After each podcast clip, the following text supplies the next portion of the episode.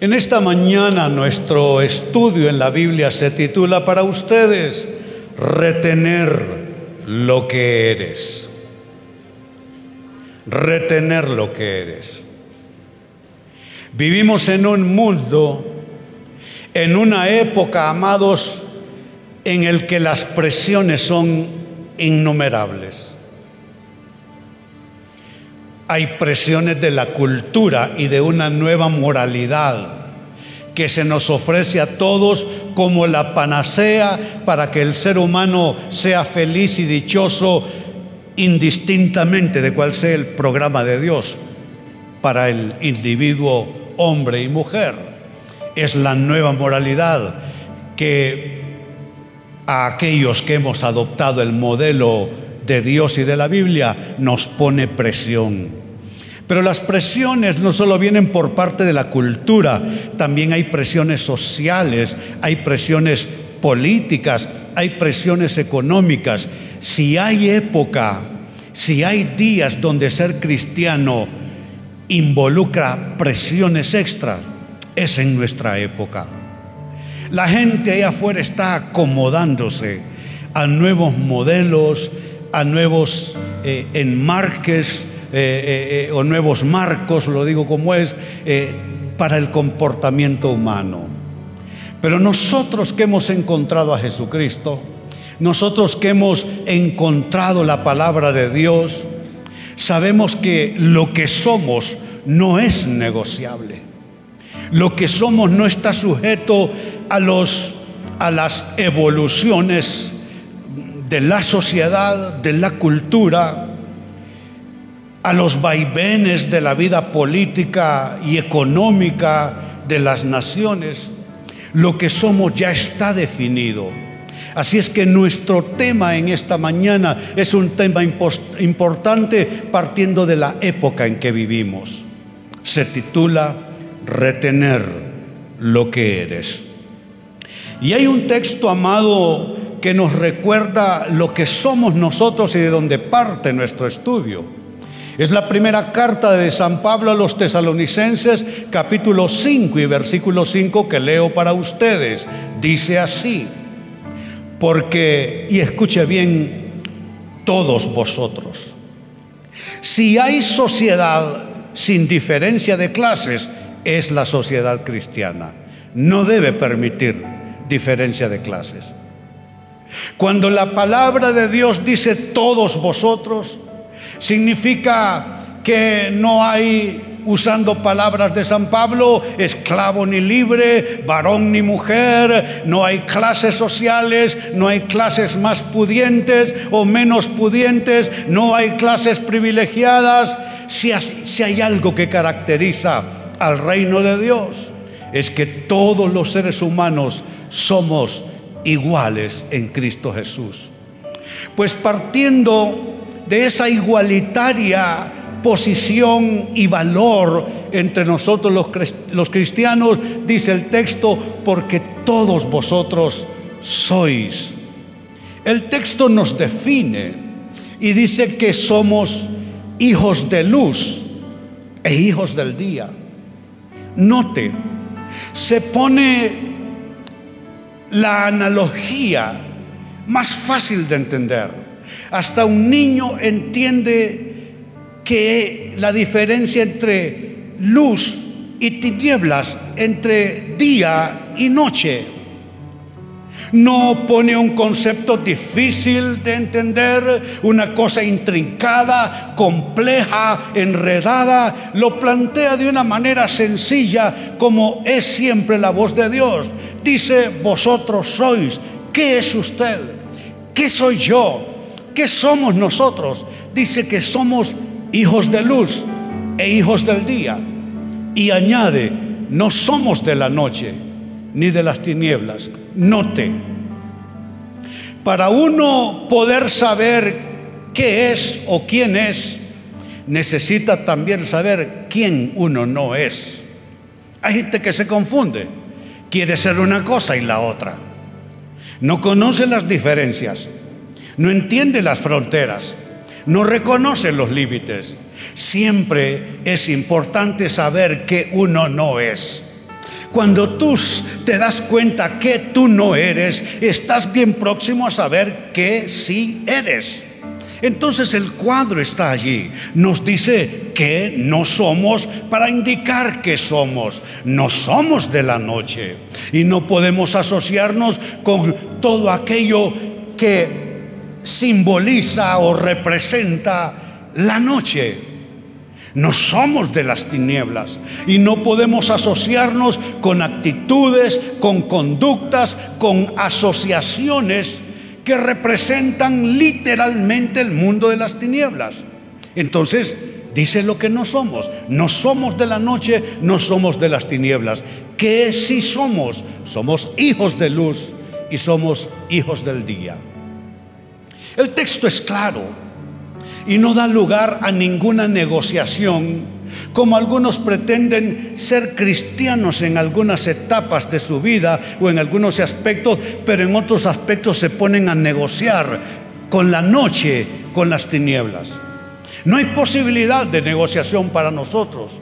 Si hay algo que es radical, es la vida cristiana. No se puede intentar otra composición. Vengo un domingo, alabo a Dios, pero el día lunes estoy metido con el mismísimo demonio haciendo negocios. No puede ser.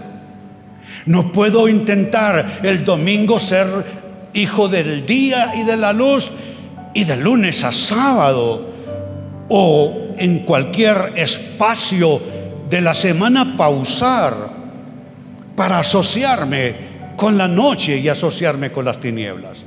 Entonces ahí está. Mi respuesta y mi reacción inmediata a este texto que comparto en notas para ustedes es la siguiente.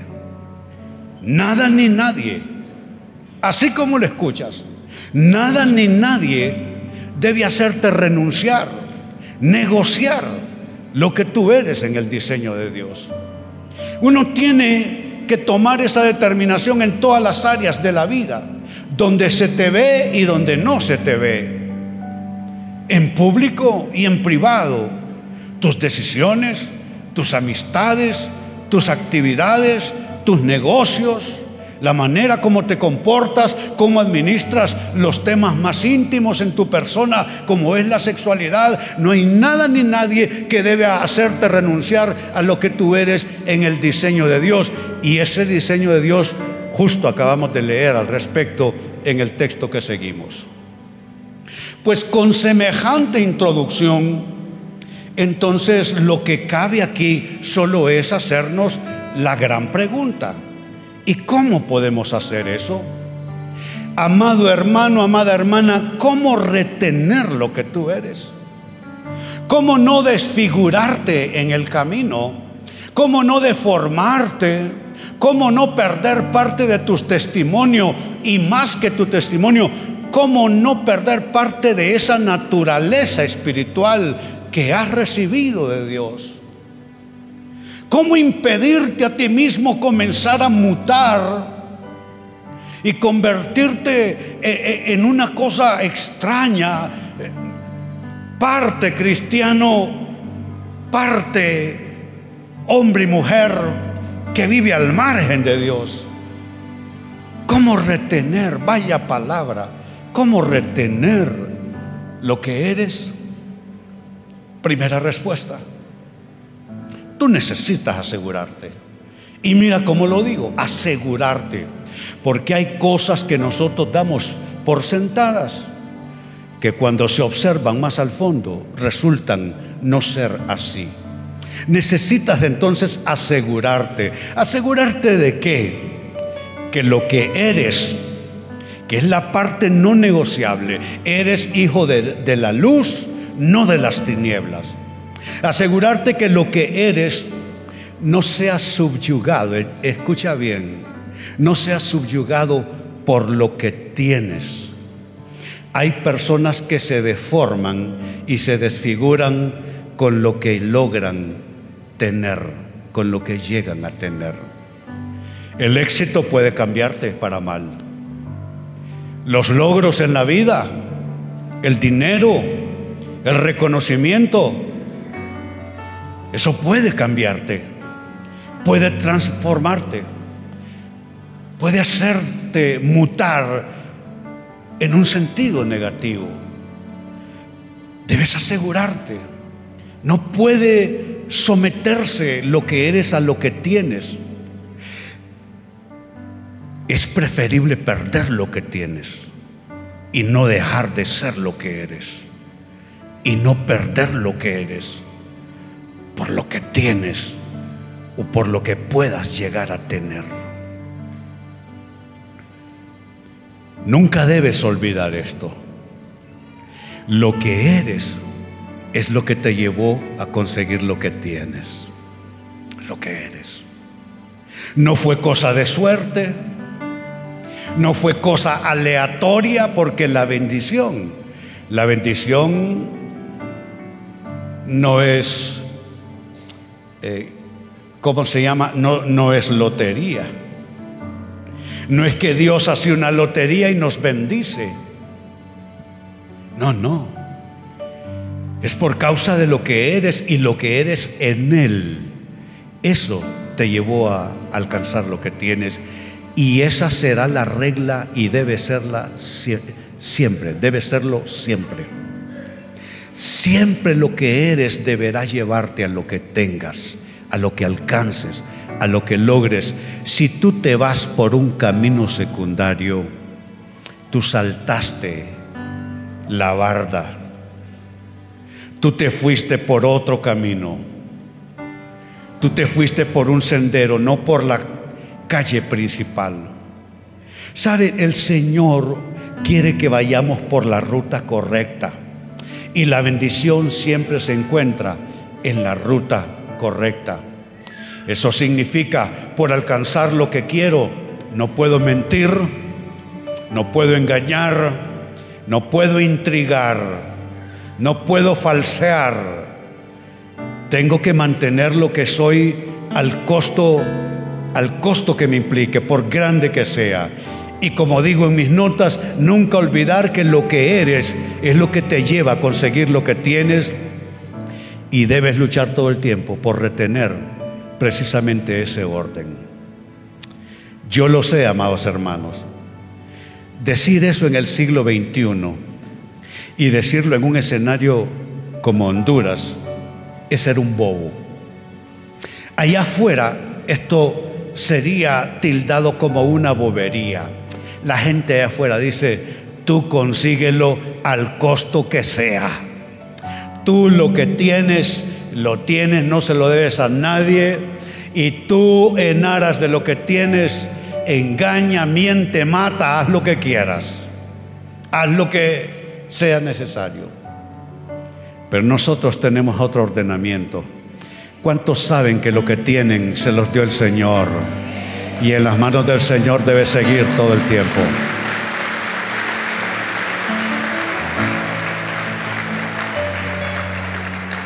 Déjenme mostrarles un caso en la Biblia que es muy elocuente.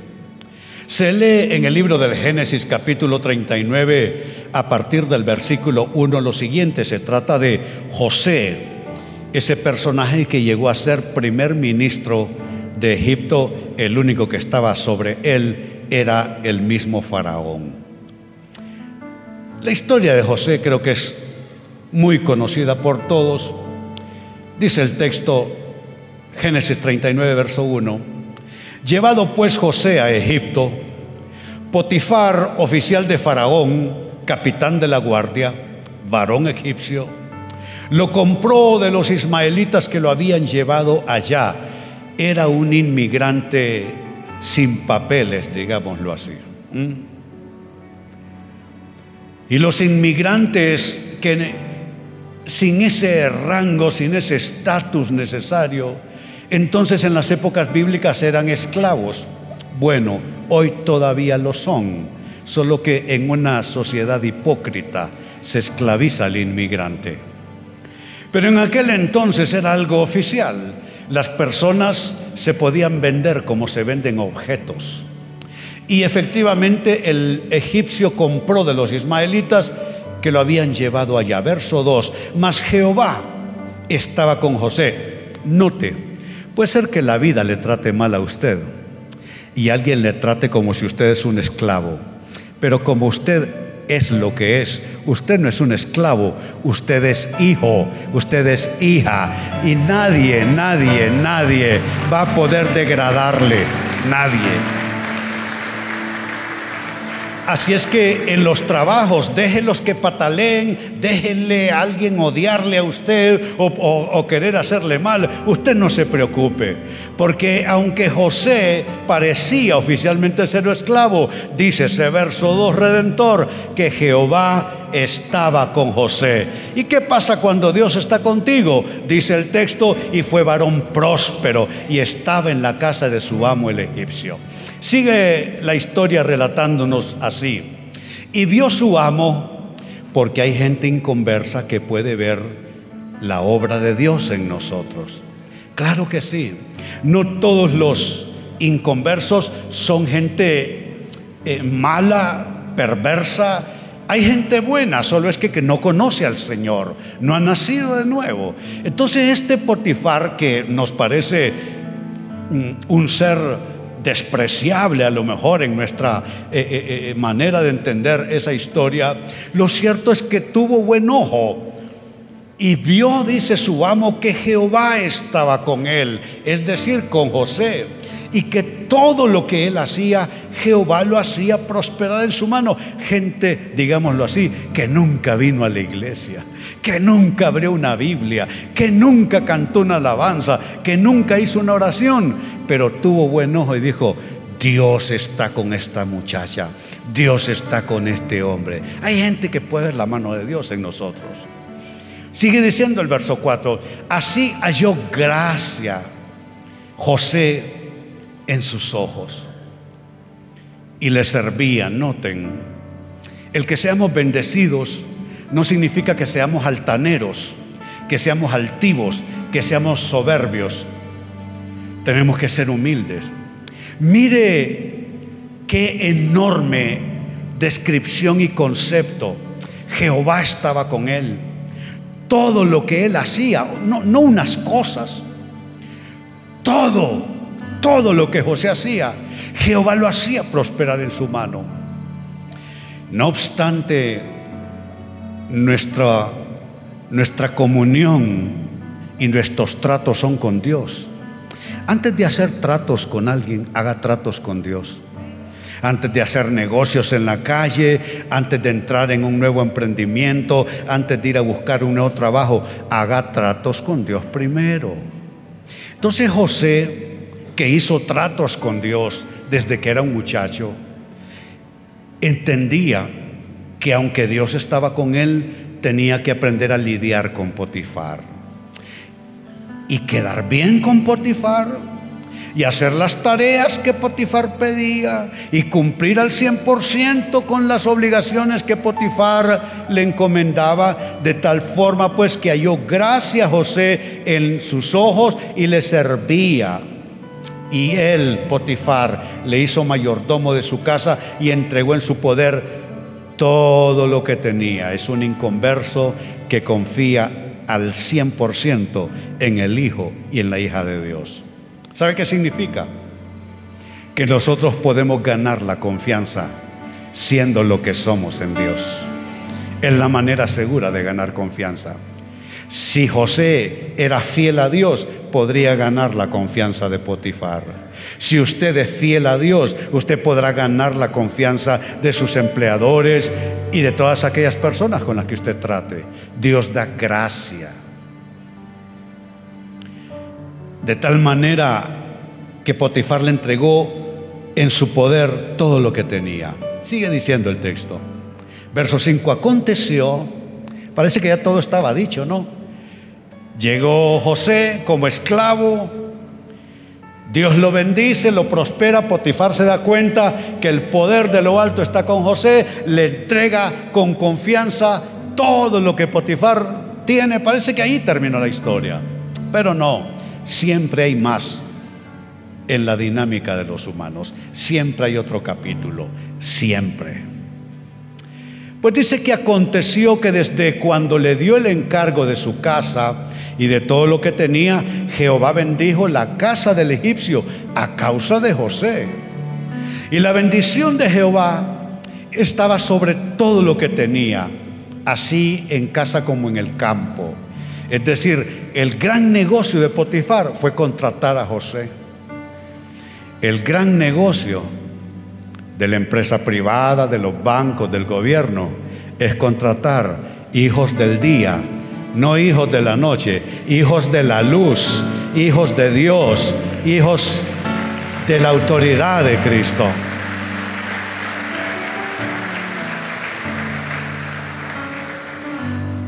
Pues Jehová bendijo la casa del egipcio a causa de José. La bendición estaba allí sobre todo lo que tenía, así en casa como en el campo. Verso 6.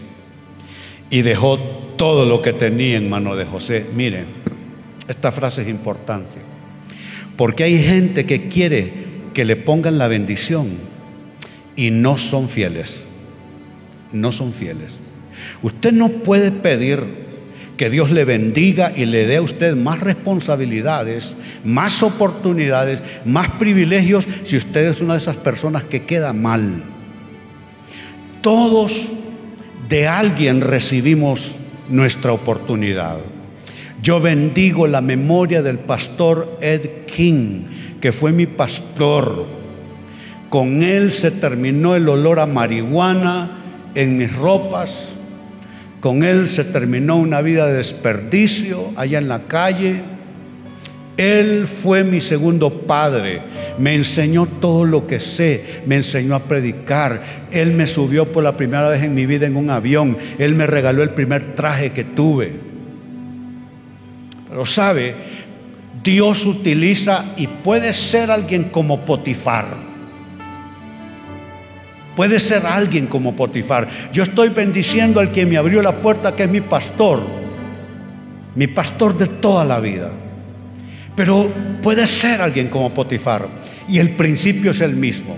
Usted debe honrar a la persona que usa a Dios para darle a usted una oportunidad, para darle a usted bendición. No sea traicionero, no sea malagradecido, no sea ingrato con esa persona que Dios utilizó usted le debe a esa persona.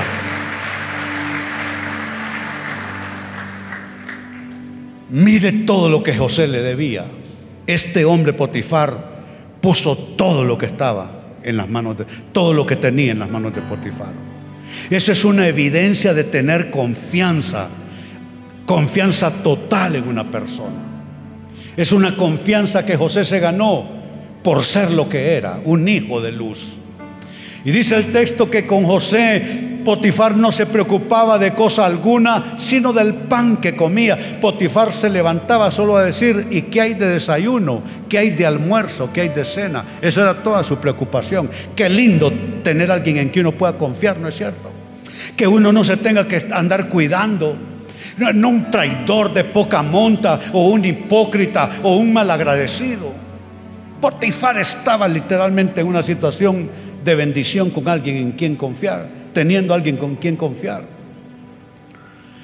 Y era José, dice, era tan bendecido que la bendición se le va a la cara a uno. Dice la Biblia que un corazón bendecido hermosea el rostro. ¿sí? A José se le salía por la cara la bendición.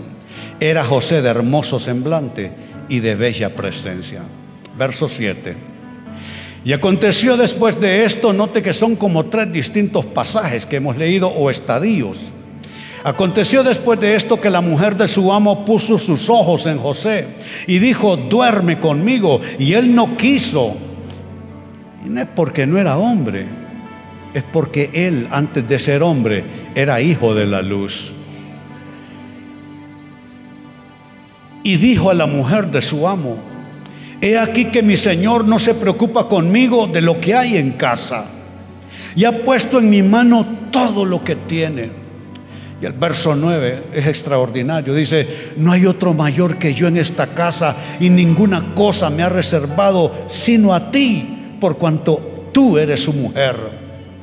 Y note cómo piensa el que no renuncia por lo que tiene a lo que es. ¿Cómo pues haría yo este grande mal y pecaría contra Dios. Él se dio cuenta que su responsabilidad no solo era Potifar, su responsabilidad era con Dios. Él se dio cuenta que a Potifar él lo podía engañar. Tenía todas las condiciones para engañar a Potifar, dormir con su esposa. Y el hombre nunca se iba a dar cuenta.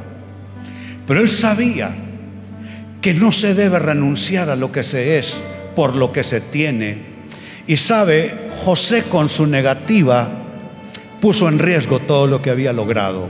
Literalmente José era el gerente general de todas las operaciones en el campo y de negocios de este hombre Potifar, porque era un oficial y era alguien de clase alta y tenía negocios y muchos, muchos recursos. Y José prefirió arriesgar todo lo que tenía con tal de no renunciar a lo que él era como hijo de luz. ¿Qué pasó? Si conocen la historia, la mujer lo acusó injustamente y José fue a dar a la cárcel. Entonces, número uno, la pregunta es cómo retener lo que tienes y la primera respuesta es, debes asegurarte que lo que eres no sea subyugado por lo que tienes. Segunda respuesta, necesitas asegurarte también que lo que eres no sea subyugado, en este caso, ya no por lo que tienes, sino por lo que quieres. Hay gente que con tal de alcanzar su meta, su sueño, su ambición, pactarían mal con su vida, harían malos trueques, subyugar lo que soy por lo que quiero. Jamás este negocio debe interesarme. Y mira lo que tengo en notas y leo para ti la forma más espuria, y entiéndase por el uso del término, algo que se degrada de su propósito o de su naturaleza. La forma más espuria entonces de lograr lo que quieres es renunciando a lo que eres. No puede ser. Prefiero perder.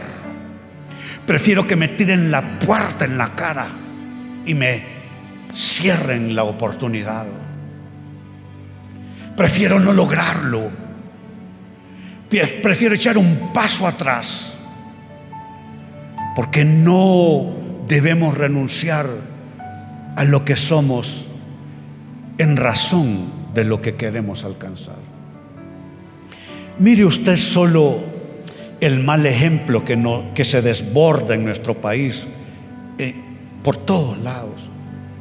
Políticos corruptos que no hayan cómo hacer cuando les descubren toda una serie de, situaciones, pero que, hablan de la, de la peor, del peor nivel moral. Y por supuesto, no es que todos los políticos sean así, por supuesto que no. Pero digo que las noticias abruman. Pero no solo los políticos. Hay noticias en todos los órdenes y en todos los ámbitos, en el deporte, líderes del deporte, que por su ambición renunciaron a sus valores, a sus principios, líderes religiosos, con pecados horrorosos en sus vidas, pecados practicados a muy largo plazo que hasta que la sociedad se cansó, entonces los, los puso en evidencia. En fin, todo por no asegurarse de esto, que lo que eres nunca debe ser subyugado por lo que quieres. Yo no sé qué quieres tú, no sé en qué proyecto de vida estás, pero no utilices herramientas apócrifas y espurias. No utilices mala herramienta para lograr lo que quieres. No utilices la mentira, no utilices la intriga, no utilices la maldad, no te asocies con perversos, no hagas esto. Y miren el segundo caso de estudio que les planteo. Dice en el primer libro de Samuel capítulo 24 a partir del verso 1.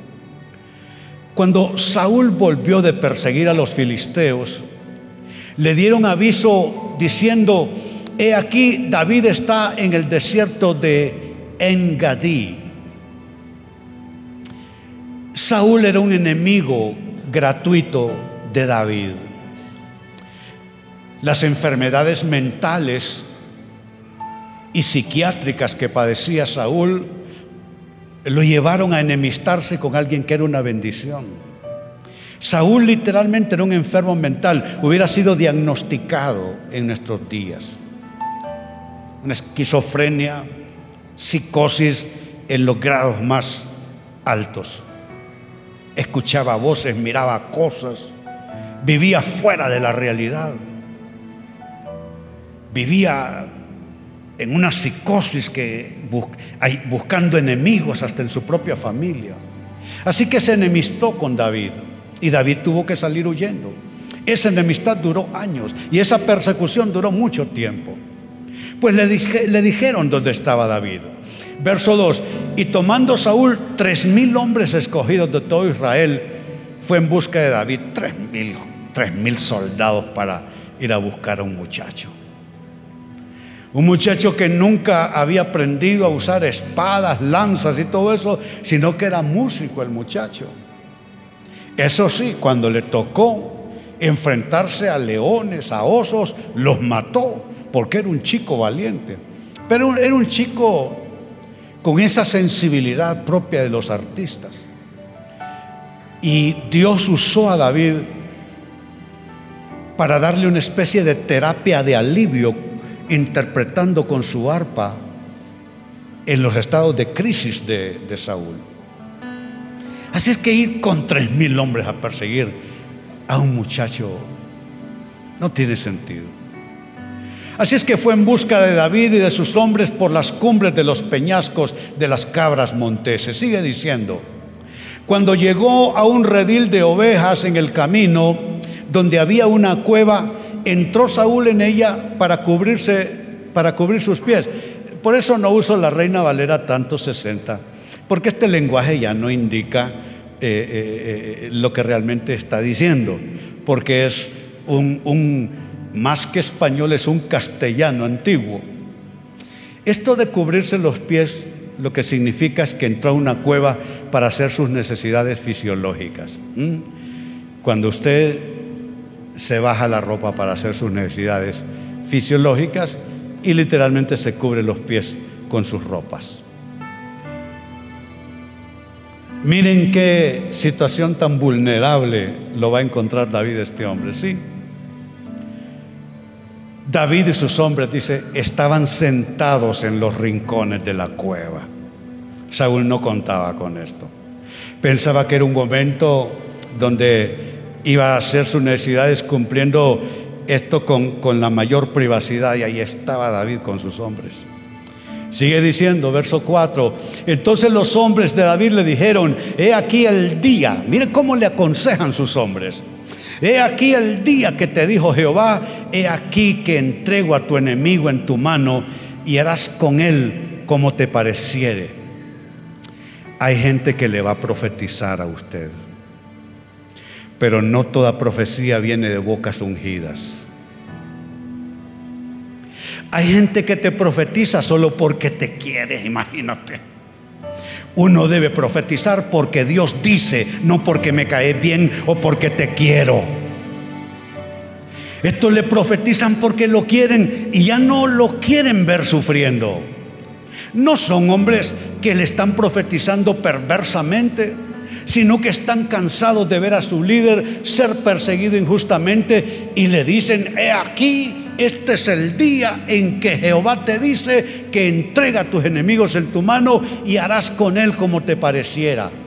Y se levantó David calladamente. Y mire cómo es la persona que es sensible al Espíritu de Dios. La persona que primero es lo que es y después logra lo que quiere. Mire cuál es el orden. La persona que primero es lo que es y luego logra lo que quiere. No es que logrando lo que quieres llegas a ser lo que quieres o lo que eres. Es al revés. Se levantó David. Y calladamente cortó la orilla del manto de Saúl, sigue diciendo el texto, después de eso se turbó el corazón de David solo por meterle un corte al manto de aquel hombre.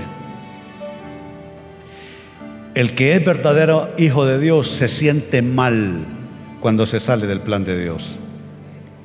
Se siente literalmente turbado cuando hace algo, por pequeño que sea, que no es de Dios. Defraudar a Dios no tiene que ver con hacer grandes actos de maldad. Tú puedes desobedecer a Dios en una cosa que parezca sencilla, que parezca cosa de poca monta, de poco interés, de poco valor. Pero la obediencia y desobediencia en Dios no se mide ni se calcula por la importancia o la grandeza de la acción. Puede ser algo muy grande, puede ser algo muy pequeño, da igual. Dios quiere que tú le obedezcas. Y a Dios uno aprende a obedecerle con cosas pequeñas antes de obediencia en cosas grandes. Si David desobedece en esta cosa pequeña, cuando le toque cosas grandes, no va a poder hacerlo. No va a poder ser fiel a lo que es. Entonces se turbó el corazón de David porque había cortado la orilla del manto de Saúl y dijo a sus hombres, Jehová me guarde de hacer tal cosa contra mi Señor, el ungido de Jehová. Note cómo califica a este censurable rey. Que yo extienda, sigue diciendo, mi mano contra él, porque es el ungido de Jehová. Y el verso 7 cierra el relato diciendo, así reprimió David a sus hombres con palabras. Es lo que tú debes hacer cuando alguien te da un consejo que no es de Dios. Quizá un consejo bien intencionado, porque yo estoy seguro que el infierno se construyó con buena intención de los seres humanos. Buena intención no es una disculpa. Buena intención no es una justificación. ¿Cuántas, ¿Cuántos errores cometí yo y tenía buena intención. ¿Cuántos errores has cometido tú? Y no fue por maldad. Tenías la mejor intención, pero error es error, desobediencia es desobediencia. Así es que reprimió David a sus hombres con palabras y no les permitió que se levantasen contra Saúl. Y Saúl, que no se dio cuenta, Saúl saliendo de la cueva, siguió su camino. ¿De qué estamos hablando? La segunda clave. ¿Cómo retener lo que eres? Asegúrate que lo que eres no sea subyugado por lo que quieres. David prefirió postergar su oportunidad de ser rey matando al rey Saúl y dijo, seré rey hasta que Dios me lo ponga en mis manos. ¿Cuántos esperan de las manos del Señor las bendiciones?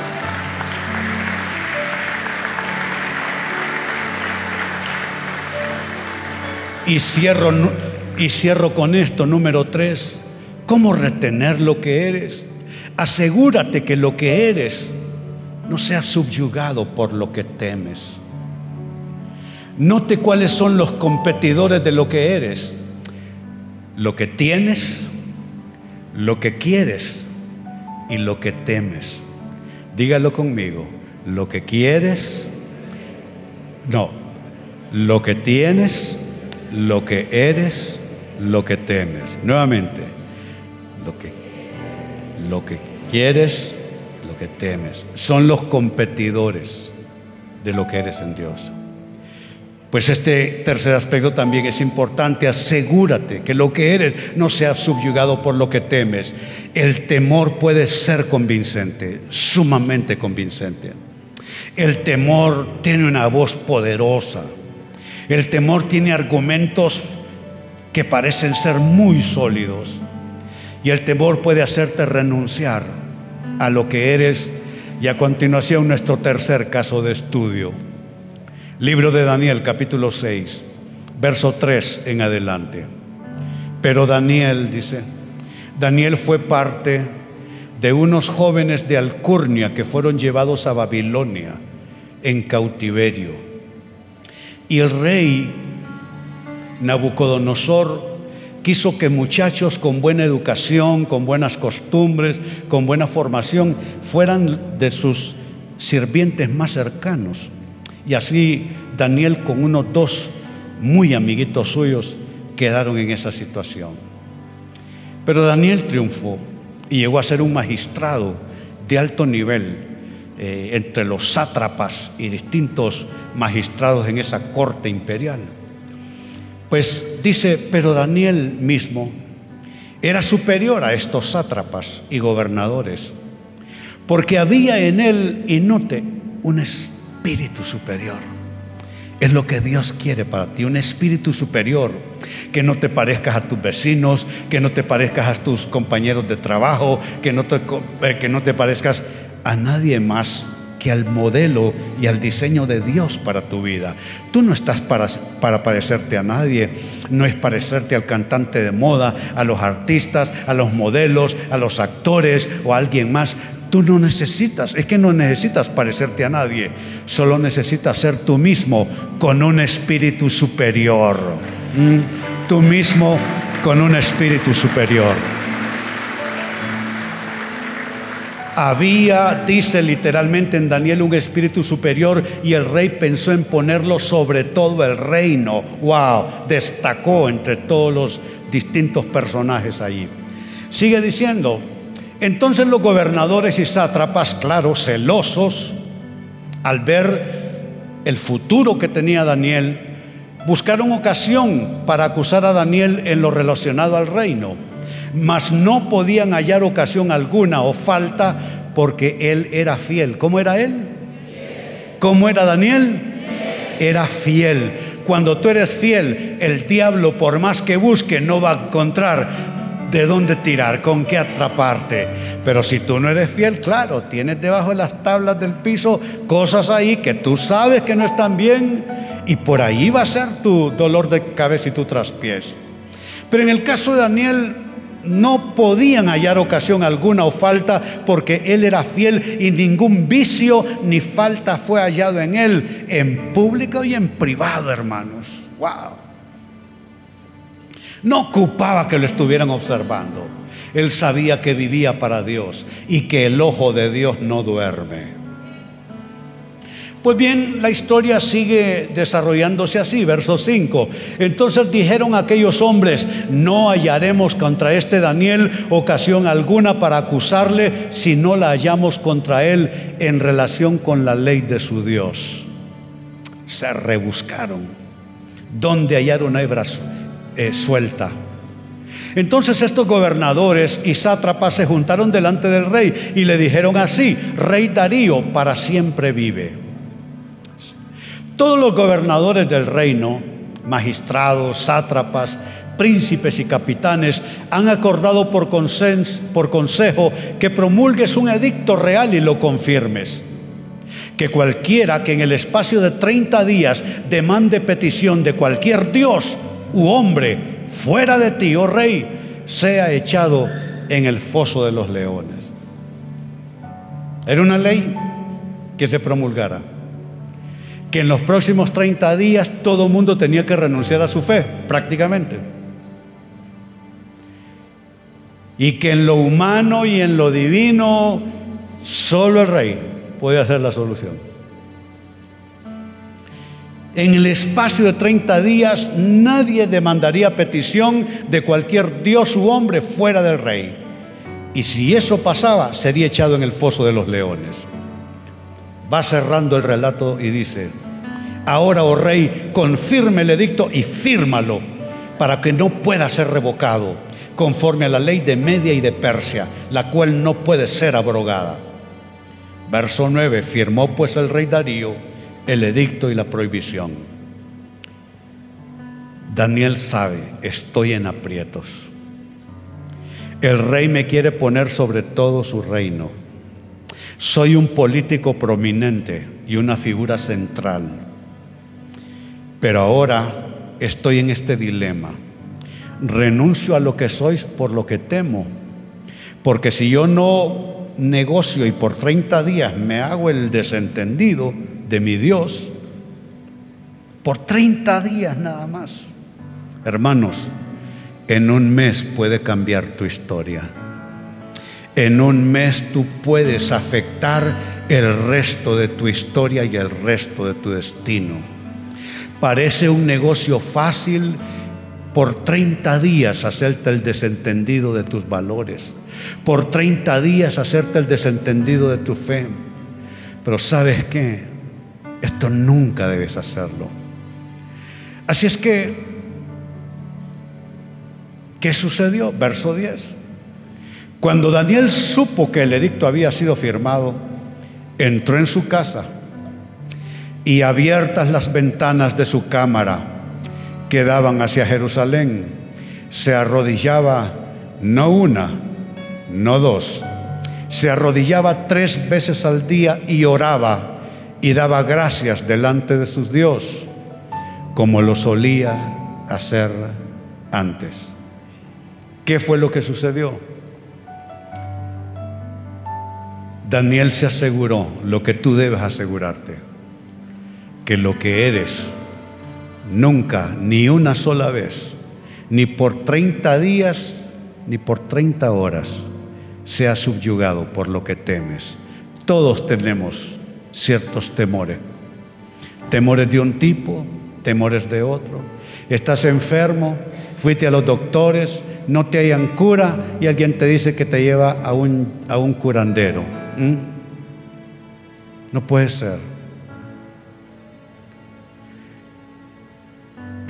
No hay domingo que yo esté aquí que no se me acerque un joven, un muchacho joven, tiene su empresa, su negocio, y siempre me dice, pastor, está mal la situación del negocio, a duras penas estoy por mis trabajadores, por no despedirlos, ore por mí. No hay domingo que no ore por ese muchacho al final de, de predicar. Y una persona que tiene puesta su confianza en Dios. Claro, todos tenemos temores de fracasar en el negocio, de que nos despidan del trabajo, de no poder pagar la escuela de los hijos, o no poder resolver el problema de salud. Y siempre hay un atajo. Óyelo bien, siempre hay un atajo en cuestiones de dinero, cuestiones sentimentales, asuntos de trabajo, cuestiones de negocio, asuntos de salud. Siempre hay un atajo, siempre pero tú no puedes aceptar el atajo. Daniel tenía miedo, su carrera política terminaría allí y volvería a ser un refugiado político como lo había sido hasta entonces. Pero note lo que estamos leyendo. Se arrodillaba tres veces al día y oraba y daba gracias delante de su Dios como lo solía hacer antes. ¿Cuál es el principio? ¿Cuál es la clave?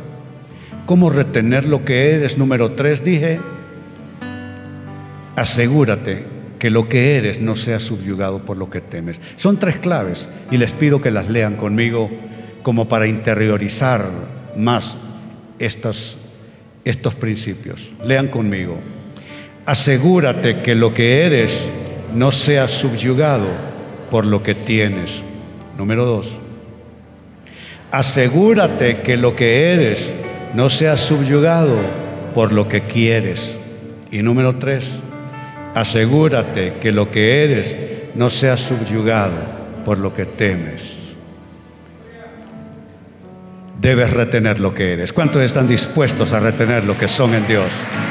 Muy bien, muy bien.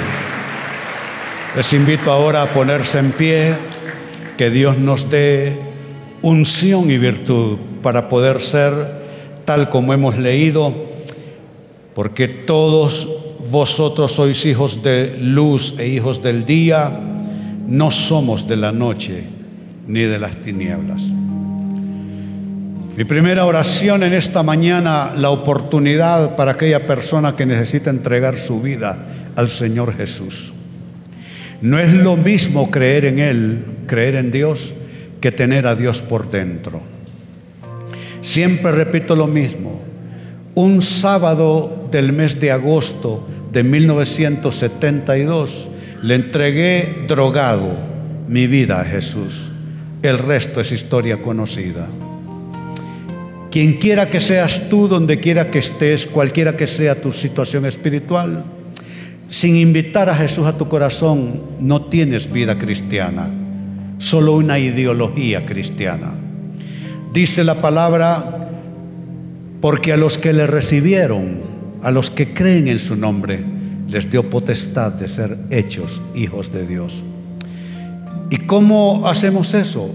Que si confesares con tu boca que Jesucristo es el Señor y creyeres en tu corazón que Dios lo levantó de los muertos, entonces serás salvo.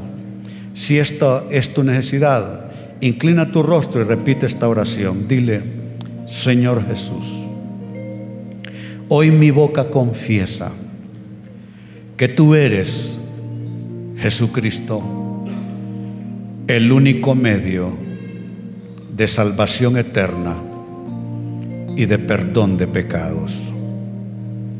Hoy te entrego mi vida. Hoy recibo tu perdón y te abro las puertas de mi corazón para que entres en mí, vivas en mí y me conviertas en nueva criatura y en un hijo de Dios. Amén. Si tú hiciste esa oración, es el principio de una nueva vida en Él. ¿Habrá alguien que hizo la oración conmigo? ¿Puede indicarme con su mano levantada, por favor? ¿Alguien eh, que haya orado conmigo? Ahí hay un caballero, muy bien, lo felicito. ¿Habrá alguien más que hizo la oración conmigo? Allá hay otra mano, bendito sea el Señor, bendito sea el Señor. ¿Habrá alguien más? Muy bien. Muy bien, felicitaciones a aquellos que hoy entregaron su vida al Señor.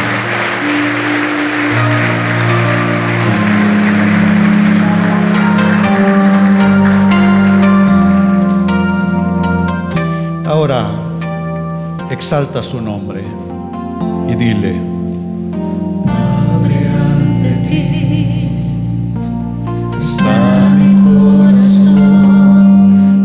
exaltarte. Oh mi Señor, me rindo ante ti. Toma mi adoración, no importa lo que pase. en ti confiaré. Decimos nuevamente, Padre, ante ti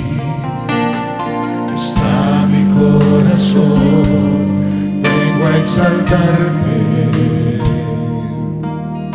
Oh mi Señor, me rindo ante ti. Toma mi adoración,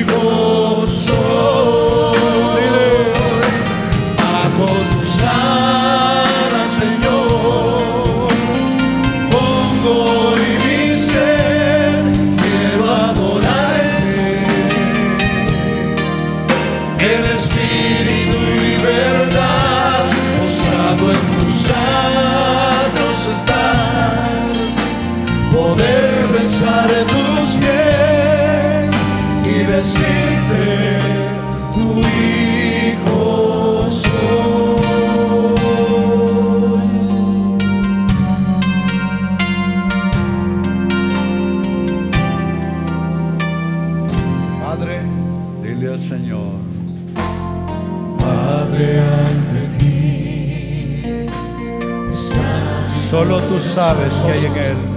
Solo tú sabes que hay en Él. Llénalo de tu paz. Derrama hoy, Señor. Recíbelo. Tu espíritu en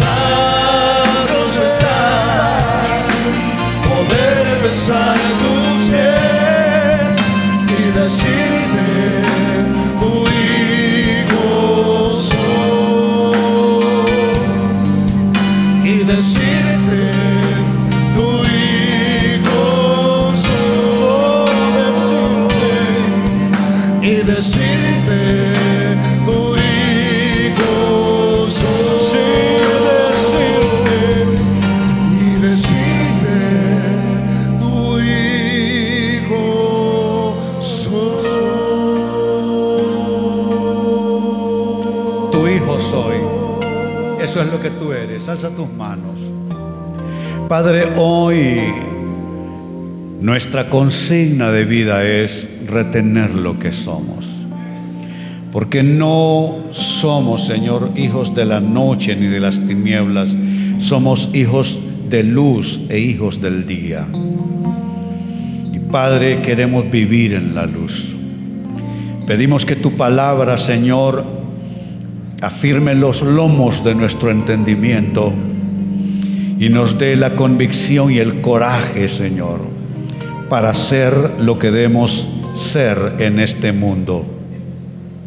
No negociamos ni negociaremos lo que somos. No compartiremos con las tinieblas ni con la noche nuestras decisiones, nuestras actuaciones, nuestros negocios, nuestras asociaciones de vida no serán en yugo desigual con las tinieblas, sino que serán, Señor, conforme a tu palabra. Hoy recibimos de ti las fuerzas, recibimos de ti la unción para vivir conforme a esta norma de tu palabra, lo que somos, hijos de Dios, hijos de la luz. Y ahora mi hermano y hermana te entrego bendición pastoral para esta temporada. El Señor esté a tu lado y te sostenga. No necesites carne y brazo humano, ni fuerza humana para sostenerte, porque el Señor es tu fortaleza.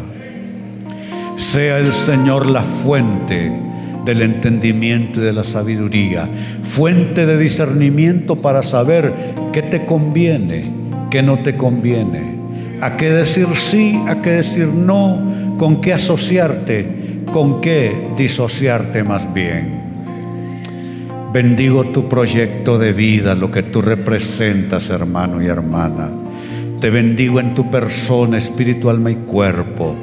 Bendigo tus asociaciones de vida, tu familia, lo que está bajo tu techo. Bendigo tus otras conexiones de vida, trabajo, negocio, finanzas, emprendimientos, amistades, diversión. Bendigo tus conexiones. Y bendigo las cosas que este año son importantes para ti. Si es proyecto de vivienda, si es proyecto de salud, si es proyecto de educación para tus hijos, si es proyecto que involucra algún viaje, si significa alguna inversión, si se trata de comprar o de vender, si tiene que ver con asuntos jurídicos, asuntos legales, si tiene que ver con préstamos, con asuntos de bancos, etcétera. Bendigo todo el espectro de tu actividad, de tu responsabilidad, de tus asuntos de vida y te declaro en bendición en estos días, en bendición en esta temporada.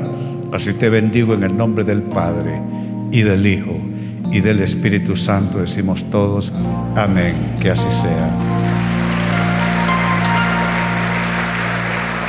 Muy bien, hemos concluido.